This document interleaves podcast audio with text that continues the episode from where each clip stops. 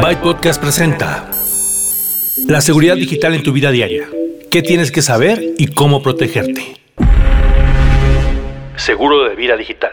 De la misma manera que en la vida real contratas un seguro de vida, uno de gastos médicos o uno de auto, por ejemplo, tienes que proteger tu vida digital de los cibercriminales. Los llamados hackers nos han hecho la vida un poco más complicada cuando hablamos de tecnología. Si bien hay muchos mitos alrededor de estos criminales, lo que sí es un hecho es la sofisticación de sus métodos y cómo el cibercrimen se ha convertido en una industria. La amenaza es real. Y el camino de infección más común incluye los siguientes términos. Del phishing, al malware, al ransomware. Mire, ponga atención al navegador por la web, pues la División Científica de la Policía Federal identificó una nueva modalidad de extorsión a usuarios de Internet.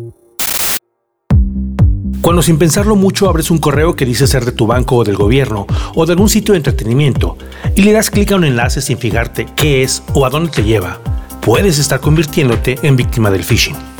Los cibercriminales usan este método para infectar tu computadora con malware.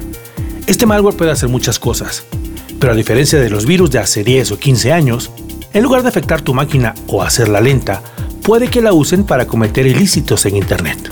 Puede buscar y robar tu información bancaria, o puede ser víctima de ransomware, el crimen digital más de moda actualmente, por lucrativo y efectivo. El ransomware codifica todos tus archivos para que no puedas usarlos y te pide una recompensa para devolverlos. Por favor, no se deje sorprender. La primera línea de defensa, tu respaldo de datos. Un respaldo de datos es una copia de tus archivos más importantes, aquellos sin los que no podrías vivir o trabajar. Cuando falla tu computadora, cuando te la roban o cuando tienes un ataque de ransomware. Lo único que tienes que hacer es restaurar tus archivos y seguir con tu vida. Nada de pagarle a criminales, nada de sufrir o algo así. Lo siguiente que necesitas asegurar son tus contraseñas. Usar la misma contraseña para todos tus servicios en línea le facilita la tarea a quienes quieren robar tu identidad o entrar a tu correo. Crea contraseñas largas y seguras con la ayuda de un software especializado para que solo tengas que memorizar la llave maestra y ni siquiera la tengas que escribir en un post-it que dejes debajo del teclado, en el cajón o peor aún, pegado al monitor. A partir de ahí, tienes que poner atención a las buenas prácticas de seguridad. No darle clic a enlaces desconocidos. Usar software de protección para tu computadora, como antivirus, antimalware, etc. Y mantener actualizados tus programas y el sistema operativo. Cuida como tu tesoro más preciado tu identidad digital tus datos bancarios, tu información privada, pues todo eso es lo que quieren robar los cibercriminales. Pon atención también a las redes sociales, pues mal utilizadas pueden convertirse en un riesgo. Pero sin paranoia. No todos somos tan famosos como para que se quieran robar nuestras fotos íntimas del WhatsApp. Roban fotos íntimas a la actriz Emma Watson. ¡Santo cielo! Si todo falla.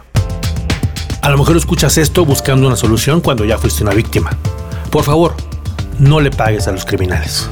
Nada asegura que cumplan su palabra y te devuelvan tus archivos. Busca en los sitios web de empresas de seguridad, donde algunas ofrecen ayuda ante ataques de ransomware y otras infecciones. Pues ahí tienes. Esto es lo básico que debes saber en cuanto a seguridad digital. Si lo tienes ya dominado y quieres pasar a temas avanzados, investiga e instala una VPN. Lee sobre el Internet de las Cosas, la casa conectada y los riesgos de la automatización. Asegura tus dispositivos en casa, empezando por el roteador. Y sigue escuchando Byte Podcast para tener la información más importante y actualizada en tecnología aplicada a la vida. Esta fue una producción de Dixo para Byte Podcast.